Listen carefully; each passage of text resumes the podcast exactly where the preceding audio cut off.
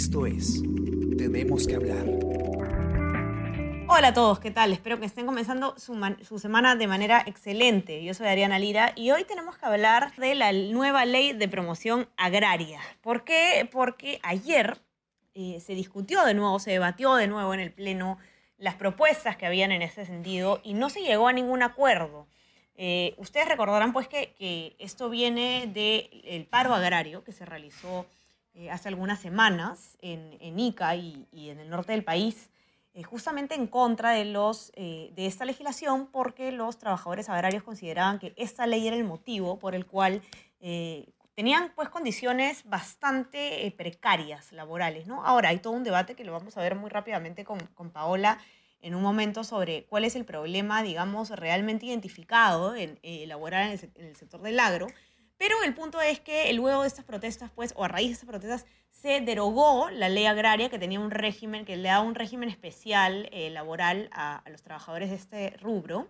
Y lo que ocurrió a partir de eso fue que el Congreso, eh, las comisiones agraria y de economía empezaron a elaborar, a trabajar en una nueva ley agraria eh, y si bien hay propuestas, o había propuestas, ha, habido pues este, eh, mucho, mucha discusión, mucho debate, pero no se ha llegado a un acuerdo. Y finalmente lo que se ha decidido es que ayer se ha decidido que, que, que, regrese la propuesta a la Comisión de Economía para poder verla con un poco más de detalle. ¿no? Entonces, nada, y esto ocurre además este, ya eh, en una ampliación de legislatura. Pero esos detalles vamos a conversarlos con Paola Villar, coordinadora de la sección de Economía y Negocios del diario, porque ella es la que ha estado siguiendo de cerca todo lo que ha pasado el día de ayer en el Congreso y también lo que ha pasado antes de ayer, porque eh, ya se había ampliado la legislatura para que el sábado se vea esto y bueno, no se ha llegado pues a ningún acuerdo. Vamos a ver qué es lo que ha pasado y qué es lo que va a pasar. ¿Qué tal Paola? ¿Cómo estás? Bienvenida.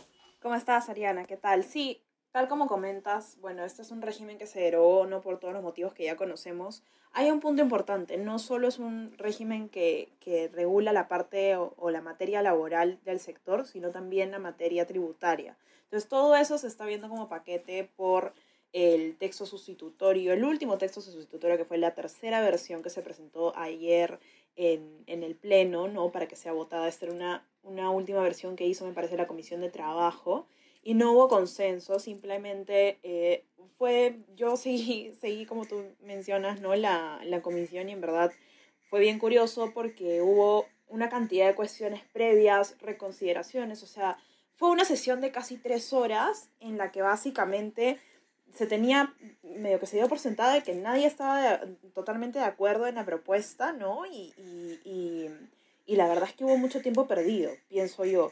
Pero por otro lado, hay, hay dos caras a este asunto, ¿no? Uno es obviamente un sector que son los trabajadores que eh, están pidiendo que se haga un cambio en lo que compete a la parte laboral.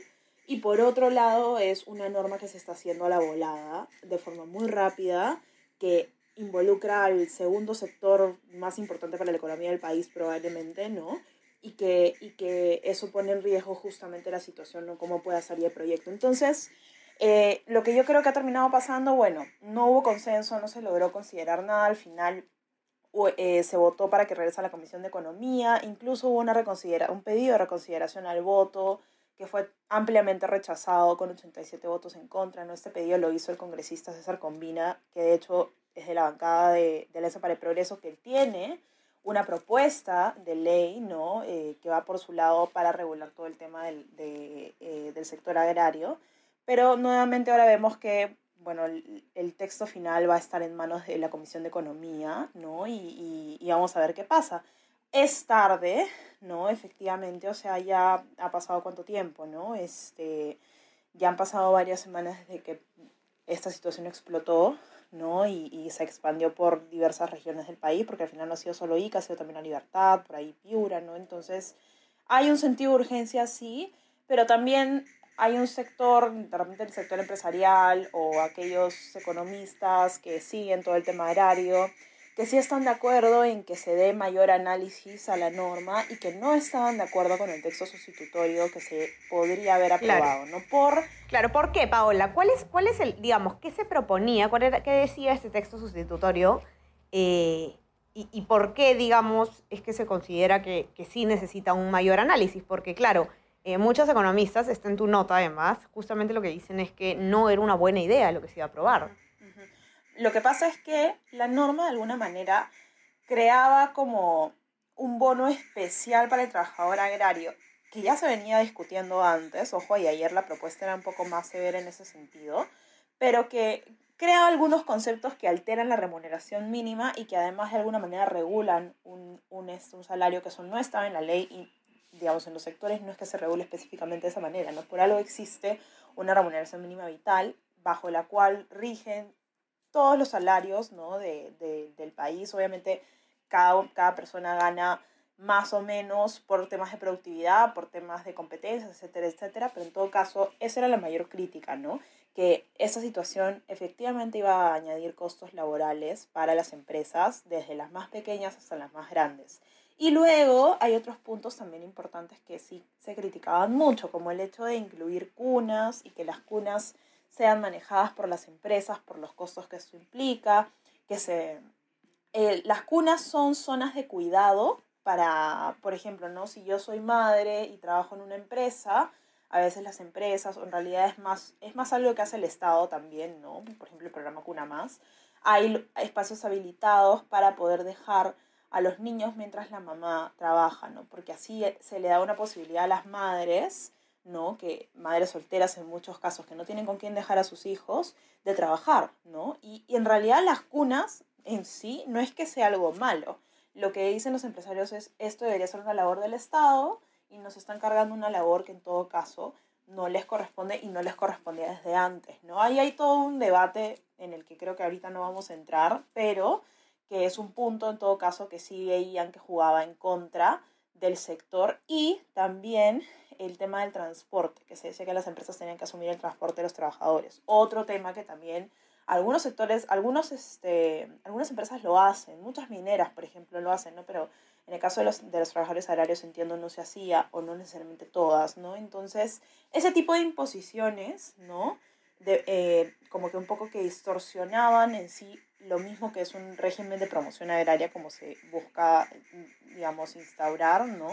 Y, y generaba preocupación sobre todo hacia los, los más pequeños. Y las alertas. Claro, esa la, la, la, la, pregunta, Pau, perdóname que interrumpa, es cómo, cómo se, se traduce, a ver, cómo se traslada, digamos, estas eh, dificultades que tendría que enfrentar la empresa en los trabajadores, ¿no? Porque, claro, si bien son empresas que pueden tener muchísimo dinero y pueden facturar muchísimo, hay otras que quizás eh, lo, lo, que pasaría es que no podrían pues cumplir con estos eh, requisitos. Claro, las hay de todos, ¿no? las hay de todos tamaños y además las hay de todo tipo.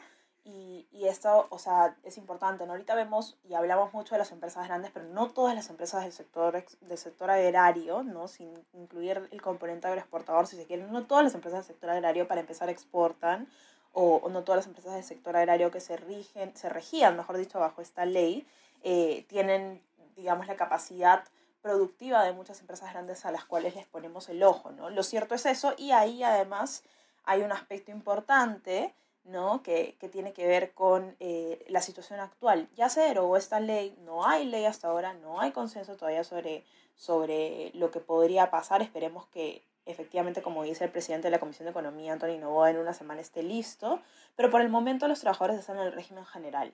Y este régimen general básicamente implica que sus CTS y su gratificación se paguen aparte, que era lo que antes no se hacía, y que su remuneración, digamos, diaria, por lo tanto, sea menor, porque este es un concepto que luego claro, van a registrar, claro. ¿no? Entonces, hay, hay claro. una nebulosa que tiene, claramente tiene que aclararse. Esperemos que haya una discusión técnica del tema, ¿no?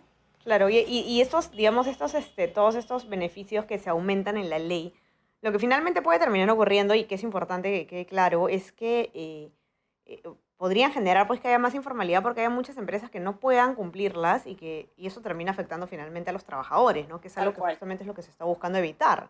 Exacto, y ahí es lo que tú dices de los trabajadores, ¿no? ¿Qué pasa? Que imagínate una empresa grande que le añades un montón de costos laborales, ¿no? Una empresa grande ahorita puede estar en la capacidad de automatizar muchos procesos. Yo sé que esto también puede ser mal utilizado como una forma de amenazar, que no debería ser utilizado de esta manera, pero en lo concreto eh, sí hay empresas que si ven una situación en la que claramente se van a ver afectadas y por otro lado pueden verse menos afectadas automatizando ciertas labores, lo van a hacer por seguro, porque finalmente las empresas, eh, dentro de todo, por algo existen y es para generar ganancias, ¿no? Entonces, eh, lo podemos ver a veces como, como el Grinch, ¿no? Como la parte así eh, como, ay, qué feo, qué malas las empresas, pero, es, la, realidad. Es, la lógica económica, ¿no? Es la realidad, es, es así y, tenemos que asimilar eso también cuando se legisla y cuando vemos que se legisla, ¿no? Porque, porque no es tan simple como simplemente decir, te imponemos que pagues tal salario, porque mm, finalmente no los vas a obligar y si ellos deciden no contratar o sacar a gente, está en su, en su poder hacerlo, ¿no? Ahí nadie, nadie tiene mucho más que hacer. Y en el caso de las empresas pequeñas, podrías quebrarlas, ¿no? Porque... Ese es el problema, ¿no? ¿Y, ¿Y, cuántos trabajadores quedarían pues también en la nada o en la informalidad donde no tienen ningún derecho, ¿no? Claro, por eso es que se tiene que pensar, como decía bien, una norma. Y hay un aspecto también, Ariana, que se discutió en la comisión muy brevemente, pero que no puede pasar inadvertido, que es también la importancia de la transparencia, ¿no? Hubo un congresista de Frente Amplio, me parece que fue Lenin Bazán, que pidió que se siga el código de ética parlamentaria y que ciertos congresistas que tienen eh, algún conflicto de interés por, digamos, ser dueños de fondos o tener familiares que sean dueños de fondos agrícolas, que lo hagan transparente. Lo dijo en referencia al congresista Manuel Merino de Acción Popular, ¿no? que él, es, él tiene tres predios, me parece, de, de fondos agrícolas en Tumbes, ¿no? Y, y creo que eso sí es algo también importante porque puede haber gente que, que vea este tema como, como una, un, un fin para cuestionar los objetivos de, de, ciertos congresistas, ¿no? Y finalmente por un hecho de transparencia ellos mismos deberían decir, bueno, no sé cuál es la salida, ¿no? Me abstengo de votar o soy claro con mis intereses porque sé que esto puede o beneficiarme o perjudicarme, ¿no? Entonces, eso es algo súper importante que creo que se tener, tener que tomar en cuenta. Sin duda. Sin duda. Entonces, ¿qué es lo que pasa ahora, Pau? Porque, claro, como explicabas tú, ¿no? En este momento está rigiendo el régimen general que no beneficia definitivamente a los trabajadores.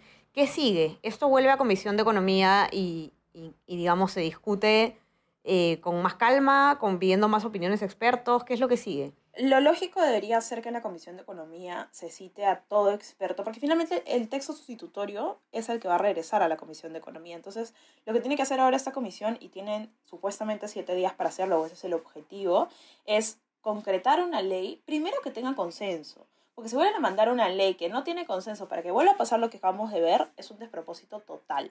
O sea, se tiene que lograr que haya consenso con, con una norma que en todo caso beneficie a las partes y logre, digamos, el mayor acuerdo posible. Entonces, eso es lo que tienen que lograr. Tienen que escuchar a las partes, ¿no? Algo que que me comentaban los, los presidentes de gremios también es que cuando ellos participaron en la comisión multipartidaria que se formó antes para ver este tema, apenas participaron una hora, unos minutos, hicieron una intervención y ya está, y no pudieron ser ampliamente escuchados como hubieran querido. Finalmente, son una parte de este tema y sí creo que también tienen que ser escuchados y al mismo tiempo también los trabajadores, ¿no? O sea, va a ser importante, creo, eso, que haya una capacidad de escucha y entendimiento, que haya una una mirada técnica también a la situación para que se concrete eh, una solución y vamos a tener que esperar a ver qué pasa la próxima semana. Si además, ahorita como sabemos ya no hay legislatura, no el pleno ya no va a sesionar, sino va a estar la comisión permanente, entonces esto básicamente queda en manos de la comisión permanente. Así es, así es. Así que nada, pues tendremos que esperar nomás, Pau, a ver qué pasa con,